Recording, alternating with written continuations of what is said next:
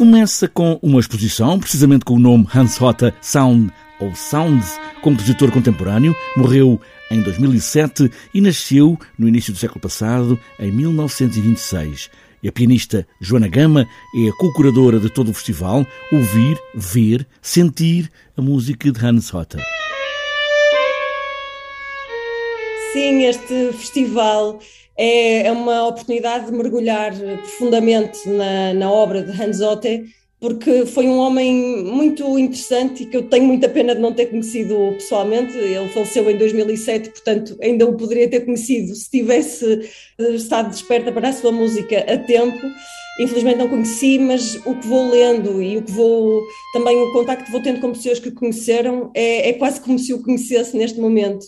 E, e, de facto senti que valia a pena divulgar a sua música e a sua obra de uma forma geral, porque para além de compositor, Hans Otto esteve ligado à rádio durante muitos anos, foi diretor da Rádio Bremen, e nesse contexto organizou festivais para divulgar a obra de outros compositores, não só de música contemporânea, mas também de música antiga, e para além disso foi também autor de instalações sonoras, uh, desenhava, escrevia,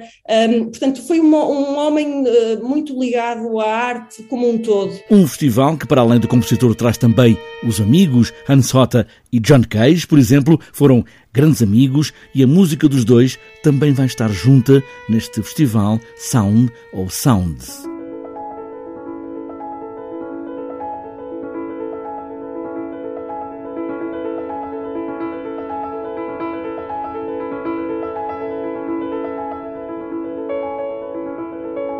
Isto é bonito como as coisas todas se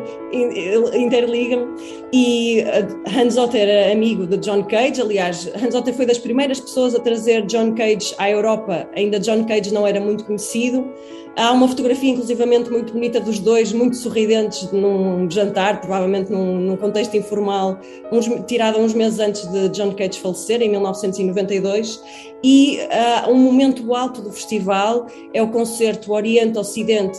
Cage-Ote, na Culturgest, no dia 6 de novembro. Para além da exposição que vai percorrer as cidades do festival, Lisboa, Évora, Guimarães e Viseu, com ligações às universidades de cada uma das cidades, com vários debates agendados, e lá para abril, já em Viseu, o festival encerra com teatro musical, em estreia, que vai juntar a música de Eric Satie, Anne Sota e John Cage no encontro impossível. Porque, enfim, Hans Otta e John Cage gostavam também muito de Eric Satie, mas não o puderam conhecer mas enfim, acontecerá em palco algo impossível, que é esta a convivência destes três vultos da música